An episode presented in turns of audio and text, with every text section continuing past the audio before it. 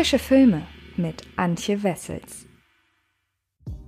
Hallo liebe Freds und herzlich willkommen zu einer neuen Folge des Frische Filme Podcasts. Und wer weiß, wie oft ich an dieser Stelle noch über Filme sprechen werde, die direkt ins Heimkino kommen, denn so wie es ausschaut, machen ja die Kinos langsam wieder auf und äh, möglicherweise werde ich dann an dieser Stelle schon ganz bald über neue Kinostarts sprechen, wo ich mich natürlich sehr darauf freue. Wenn ihr einen Überblick darüber haben wollt, welche großen Blockbuster denn in den nächsten Wochen und Monaten in den deutschen Kinos Kinos starten, dann schaut gerne mal in mein neues Top 10 Video auf dem Fred Carpet YouTube Kanal vorbei, denn dort habe ich eine sehr hübsche Übersicht über die großen Kino Highlights 2021 veröffentlicht, nach aktuellem Stand mit dem entsprechenden Veröffentlichungsdatum. So, aber nun kommen wir erst einmal zu einem Film, der hätte ins Kino kommen sollen, ist aber nun direkt als Premium VOD bei Disney Plus erhältlich. Wer weiß, vielleicht, ja, legen einige Kinos im Nachgang noch nach und packen ihn doch noch ins Kino, denn dafür war er ja ursprünglich gedacht. Mal sehen. Ansonsten,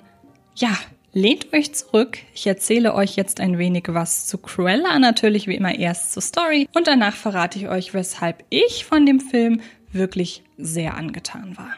London in den 70er Jahren.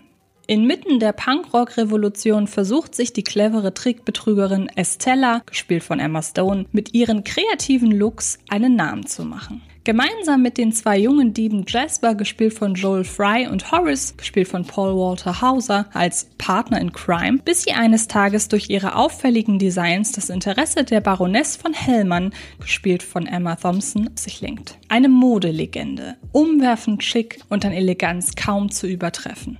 Doch die Begegnung der beiden ungleichen Frauen setzt eine Reihe von Ereignissen und Enthüllungen in Gang, die dazu führen, dass Estella ihre dunkle Seite nach außen kehrt und sie zur gefürchteten und rachsüchtigen Cruella de Vil werden lässt, der im Konkurrenzkampf um das perfekte Design alle Mittel recht sind.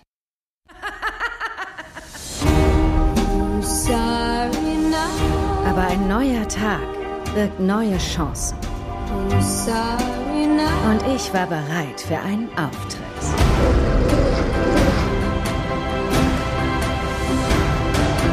Wie heißt es so schön? Sei nicht wie sie, sei besser. Der Disney-Konzern hat mit dem Konzept, seine bekanntesten Zeichentrick-Klassiker als Realfilm neu aufzulegen, eine echte Goldgrube aufgetan. Zwar erweist sich nicht jedes Remake der Mäusefirma als derart erfolgreich wie etwa die lebensecht animierte Neuinterpretation von Der König der Löwen, doch entgegen vieler SkeptikerInnen, die Disney vorwerfen, immer nur das Gleiche zu machen, geht das Produktionshaus immerhin angenehm variantenreich vor. Während sich etwa ein Cinderella oder auch ein Aladdin weitestgehend eng an ihrer animierten Vorlage orientieren, genehmigte man für The Jungle Book oder auch Tim Burtons Dumbo in Gänze neue Erzählansätze. Und im qualitativ leider eher missratenen Maleficent, die dunkle Fee und seiner noch schwächeren Fortsetzung legte man sogar den Schwerpunkt völlig neu, indem man darin nicht den Lebensweg der im Disney-Märchen Dornröschen im Mittelpunkt stehenden Prinzessin nacherzählte, sondern jenen der bösen Fee und Dornröschens Widersacherin Malefiz. iTonya-Regisseur Greg Gilsby und das Drehbuchautorenduo aus Dana Fox und Tony McNamara gehen für Cruella ähnlich vor. Sie erzählen die Vorgeschichte der 101 Dalmatiner-Schurkin Cruella de Vil sehr frei basierend auf den Ereignissen des Trickfilms von 1961. Eine vom Original derart losgelöste Neuinterpretation birgt für die MacherInnen viele Freiräume und Möglichkeiten der freien Entfaltung. Da sie sich jedoch nie vollends von der Vorlage lösen, können manche Entscheidungen auch für Irritationen sorgen. Im Großen und Ganzen funktioniert Cruella aber vor allem dank eines herausragenden Hauptdarstellerinnen-Duos, das sich im London der 70er Jahre einen bizarr extravaganten Modekrieg liefert. Zwei Inspirationsquellen für Cruella liegen im Anbetracht der Inszenierung auf der Hand. David Frankels Oscar-nominierte Tragikomödie Der Teufel trägt Prada, die einen fiktionalisierten Blick hinter die Kulissen eines der einflussreichsten Modemagazine der Welt wirft, bei der im Film betitelten Runway handelt es sich in Wirklichkeit um die Vogue und Meryl Streeps Miranda Priestley ist ein Abbild der Vogue-Chefin Anna Wintour und das 2019 erschienene Superschurkenporträt Joker rund um den gleichnamigen Batman-Widersacher. Beide zum Vergleich herangezogenen Filme respektive ihre Einflüsse lassen sich in Cruella ausmachen. Im Falle des Joker sind sie allerdings eher negativer Natur. Wie schon Todd Phillips hochgelobtes Crime-Drama bisweilen ein wenig zu gewollt die Verbindungen ins Batman-Universum suchte, obwohl der Film auch ohne eine direkte Bezugnahme darauf und das Auftauchen der Wayne-Familie funktioniert hätte, entschieden sich Todd Phillips und sein Co-Autor Scott Silver dafür, dennoch derartig offensichtliche Querverweise in ihrem Film unterzubringen, allerdings ohne dabei auf eine konkrete Leinwandadaption zu verweisen. Ähnlich verfahren nun auch die AutorInnen von Cruella, die in ihrer Geschichte ebenfalls bereits bekannte Figuren auftreten lassen, ohne damit direkt an den Zeichentrickfilm anzuknüpfen. Das größte Indiz dafür, aus der im Original als weiße Blondine gezeichneten Anita Darling wird im Cruella Originalfilm eine afroamerikanische Journalistin, gespielt von Kirby Howell Baptiste, während ihr ohnehin nur kurz zu sehender Freund Roger, gespielt von Fünfzimmerküche Sargstar Kevin Novak, ebenfalls seine blonden Haare und sein hageres Erscheinungsbild einbüßen musste. Kurzum, Cruella ist nur bedingt vorlagengetreu, sodass die Frage aufkommt, Will oder soll der Film überhaupt als direktes Prequel zum Zeichentrickfilm verstanden werden oder eine für sich stehende Origin Story der Disney-Schurkin erzählen? Ich sage klar letzteres, denn nicht nur das Äußere dieser zwei Nebenfiguren unterscheidet sich zu eklatant von der Vorlage, als dass man hier direkt an den 101 Dalmatiner Zeichentrickfilm anknüpfen könnte. Es gibt noch viele weitere Hinweise darauf, dass sich Craig Gillespie und sein Team für Cruella ausschließlich am Repertoire der Dalmatiner-Filme bedienten, aber nie direkt ihre Fortführung beabsichtigten. Wie etwa die Charakterisierung von Cruellas Schurkenfreundin Jasper und Horace, die ihrem Comic-Relief-Charakter zum Trotz im Original verdammt finstere Zeitgenossen sind, in Cruella dagegen fast schon das gute Gewissen ihrer Bossin verkörpern, der sie mehrmals den Weg von der schiefen Bahn herunterzuweisen versuchen.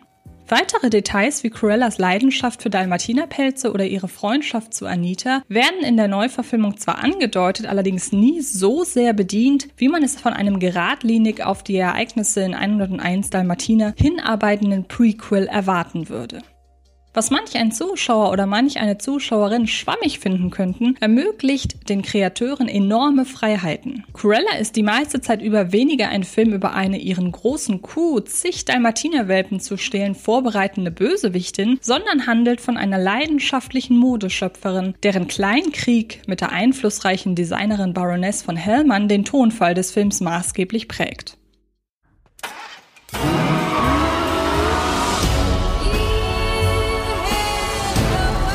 Fang gerade erst an, Darling.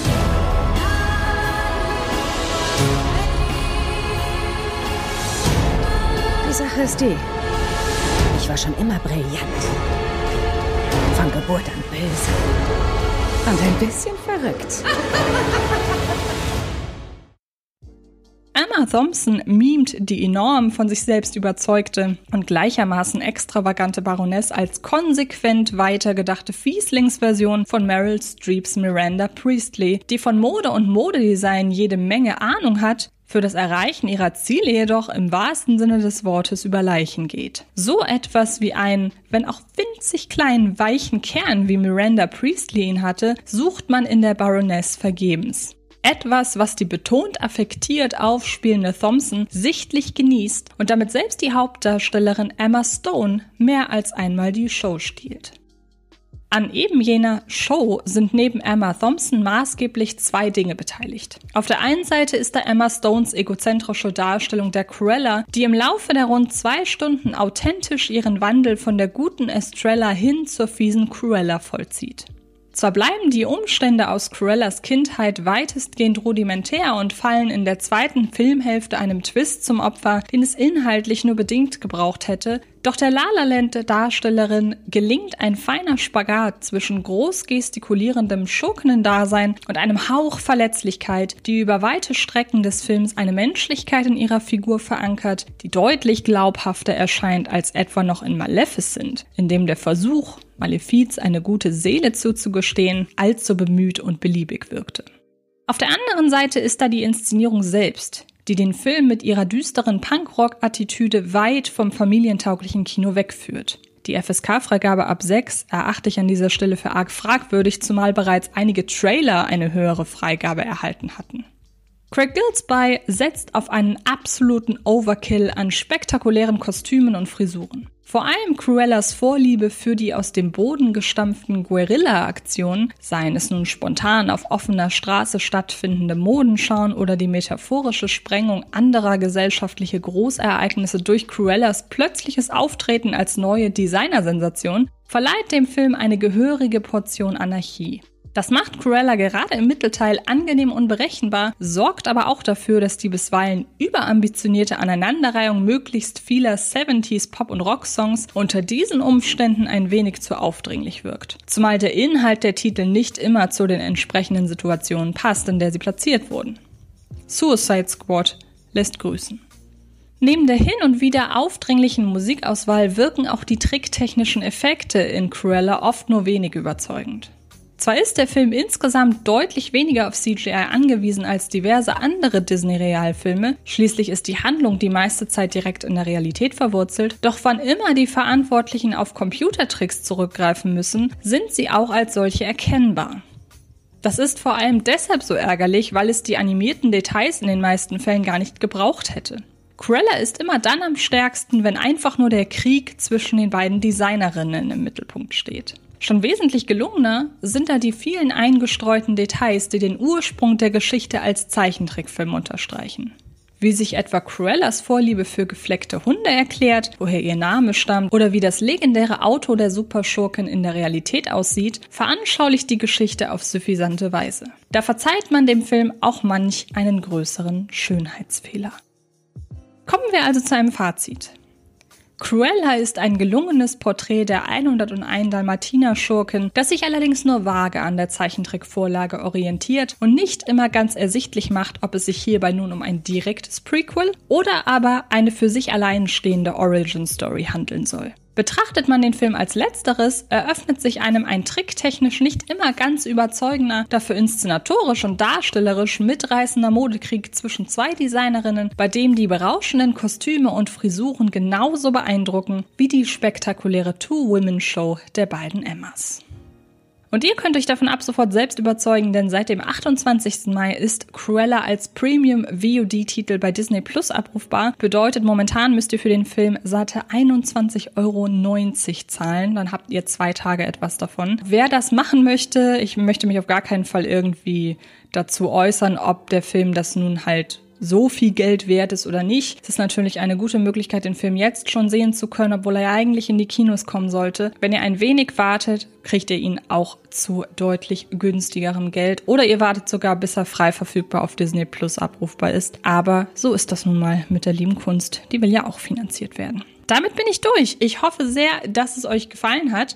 Wenn ihr noch mehr über aktuelle Neustarts wissen wollt, dann lege ich euch auch die anderen Podcasts dieser Woche ans Herz. Da geht es nämlich einmal um Hunted, ein durchaus interessantes Rape and Revenge Projekt.